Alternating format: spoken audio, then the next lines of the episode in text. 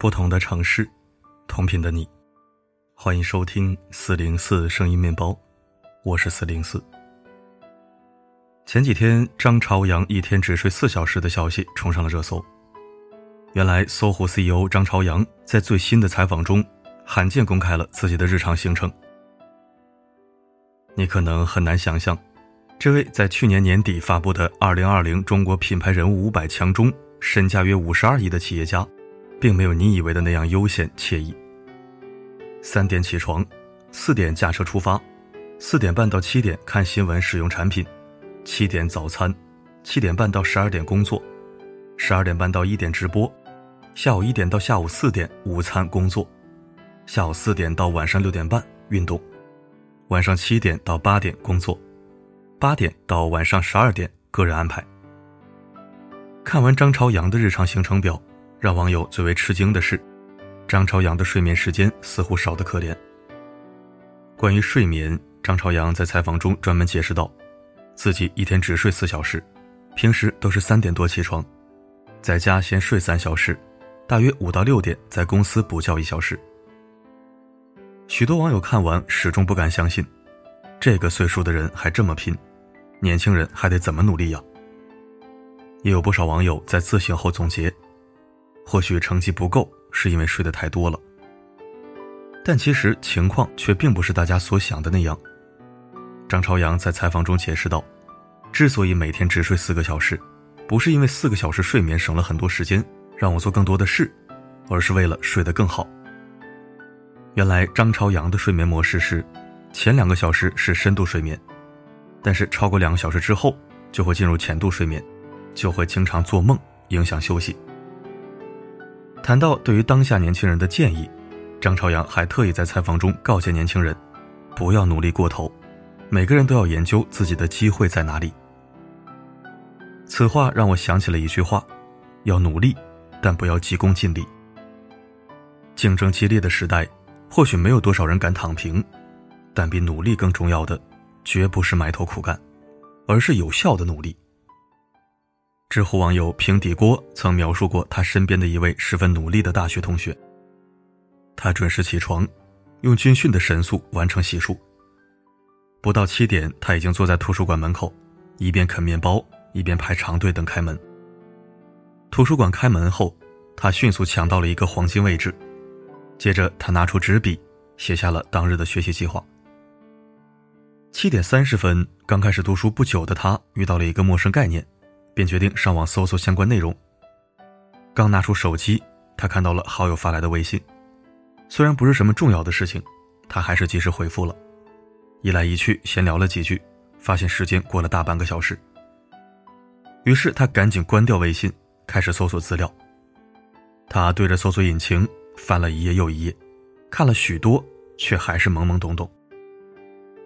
十一点三十分，放下手机，他看了看时间。心想还是先吃午饭吧，下午再说。饭后他还是去了图书馆，困意正浓的他决定放下书本先睡一会儿。下午两点钟他醒了，继续上午的学习任务，把网上查到的资料整理成十几页的文档。下午四点他打开视频听课，晚上六点到了晚饭时间，他用最快的速度吃完饭，然后又径直走回了图书馆。他开始整理下午的听课笔记。两个小时的视频课程，他花了整整三个小时，终于梳理了一遍。晚上十一点，图书馆闭馆了，他摸黑走在空荡荡的路上。夜里的寂静让他始终不明白，为何自己的勤奋并没有换来相应的成果。他很无奈地掏出手机，拍了一张校园的夜景，发了一条朋友圈：“你见过半夜的北京吗？”这位十分努力的同学。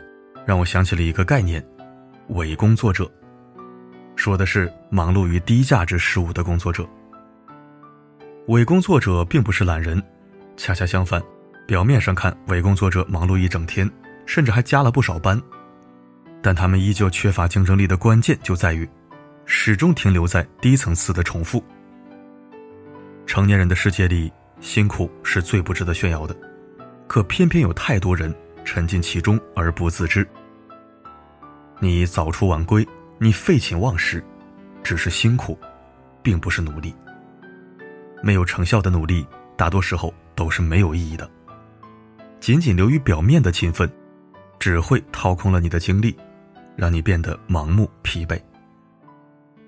网上看过一句话：“高手都是持续性习惯，废人却是间歇性自虐。”很多时候，我们对努力的误解真的太深。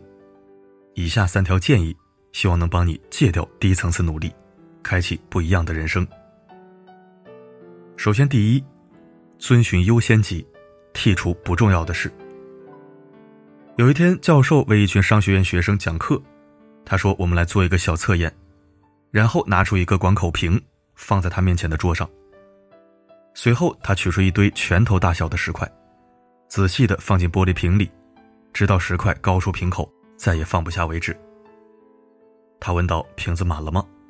所有学生应道：“满了。”教授反问：“真的吗？”他伸手从桌下拿出了一桶砾石，倒了一些进去，并敲击玻璃瓶壁，使砾石填满下面石块的间隙。现在瓶子满了吗？他第二次问道。但这一次，学生有些明白了，可能还没有。很好，教授说。他伸手从桌下拿出一小桶沙子，开始慢慢倒进玻璃瓶。沙子填满了石块和砾石的所有间隙。他又一次问学生：“瓶子满了吗？”“没满。”同学们大声说。他再一次说：“很好。”然后拿出了一小壶水，倒进玻璃瓶，直到水面与瓶口齐平。抬头看着学生，教授问道：“这个例子说明了什么？”一个心急的学生举手发言，他告诉我：“无论你的时间多么紧凑。”如果你确实努力，你可以做更多的事。教授有些严肃地说：“不，这不是他真正的意思。这个例子告诉我们，如果你不是先放大石块，那你就再也不能把它放进瓶子里。那么，什么是你生命中的大石块呢？切切记得，先去处理这些大石块，否则一辈子你都不能做到。这就是优先级。即量化优先程度的参数。优先级高的先做，优先级低的后做。无论生活还是工作，我们都要进行优先级的排序。最有效的努力，就是删减掉那些次要的事，找到你的最优级，并全力以赴。第二，坚持自我反馈，调整努力姿势。心理学家罗西和亨利，把一个班学生分为三组。每天学习后就进行测试，测试后分别给予不同的反馈方式。第一组每天告知一次学习结果，第二组每周告知一次学习结果，第三组只测试不告诉学习结果。八周后，将第一组和第三组反馈方式对调，第二组反馈方式不变，实验再继续进行八周。最后实验结果表明，反馈方式改变后。第三组成绩有明显进步，第一组成绩逐渐下降，第二组成绩稳步上升。这个实验说明，有无反馈，什么样的反馈方式，对于学习有不同影响。同样的，有无及时反馈，什么样的反馈方式，也会影响一个人的努力成效。顾名思义，自我反馈就是自己给自己反馈。自我反馈是一个人的加速器。只有在努力的过程中不断反馈，不断调整努力方式，才能让自己慢慢靠近目标。相反，如果自我反馈能力不足，无法及时给自己有效的反馈，甚至给出错误反馈，就会影响努力的效果。那么第三是积极休息，提高效率。列宁说过：“不懂休息就不懂工作。”人脑类似于电脑，每天都得暂停运行。通过睡眠来消除疲劳、恢复精力，但很多人为了赶工作进度，想通过熬夜加班来增加工作产出，但这样往往容易陷入低效率的死循环。只有懂得休息，才能真正提高你的效率。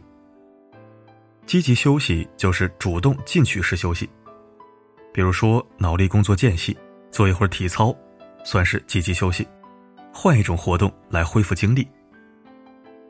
一般来说，我们可以从以下两个方面尝试积极休息：一、培养运动习惯。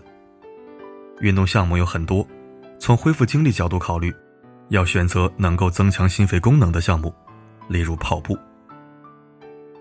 二、掌握轮休方法，例如文理结合式的轮休。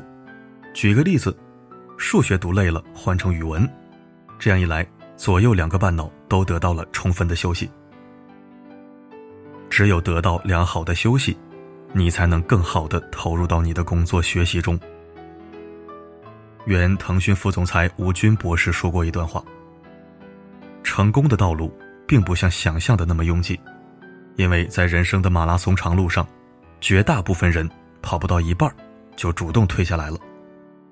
到后来，剩下的少数人不是嫌竞争对手太多，而是发愁怎样找一个同伴陪自己一同跑下去。因此，我们能够跑得更远，仅仅是因为我们还在跑，如此而已。有效的努力，终会让你成为更好的自己。与君共勉。我像是小数点提起位，存在但能自动被省略，也习惯不必先跟你看错一对。你也算够谨慎的同类。踏着却不逾越那条线，发生一切，我不发生。感谢收听，干货好文值得学习。我的时间管理做的也不好，时而一段时间规律，时而懒散松懈，或者被其他事情影响了安排，就开始错乱。既然自己也做的不是很好，就不说那么多了，只愿与大家共同勉励，并肩改变。每一次提醒都是一次鞭策，每一次阅读都是一种值得。好了，今天的分享就到这里，我是四零四，不管发生什么，我一直都在。不靠近，不走远，不定义上玩笑的暧昧。你说你是坏人，想安定也没缺过消遣，无权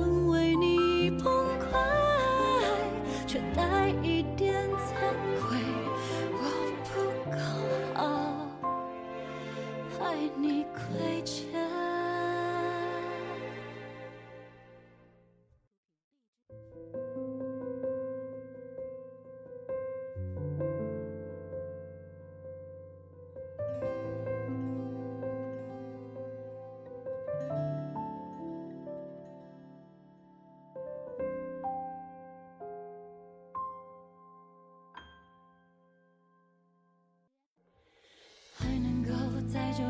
几个月，像烂戏碰上了好演员。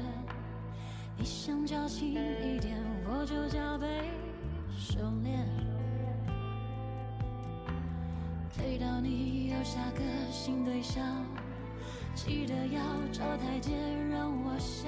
兄弟姐妹，你就此个成为，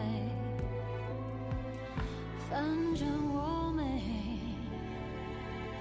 渴望，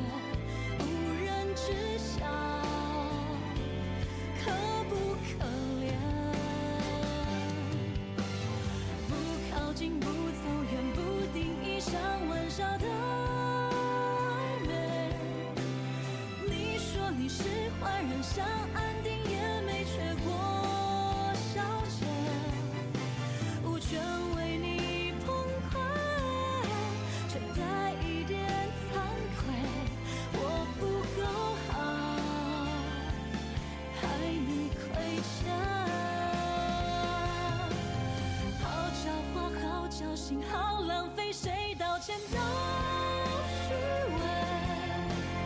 我们都是坏人，没筹码却想赌一。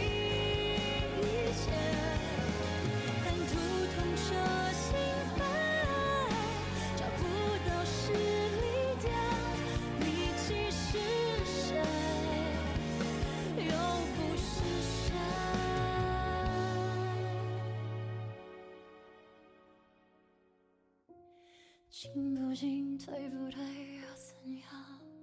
爱不爱，等不等都不说，无人知晓。多美。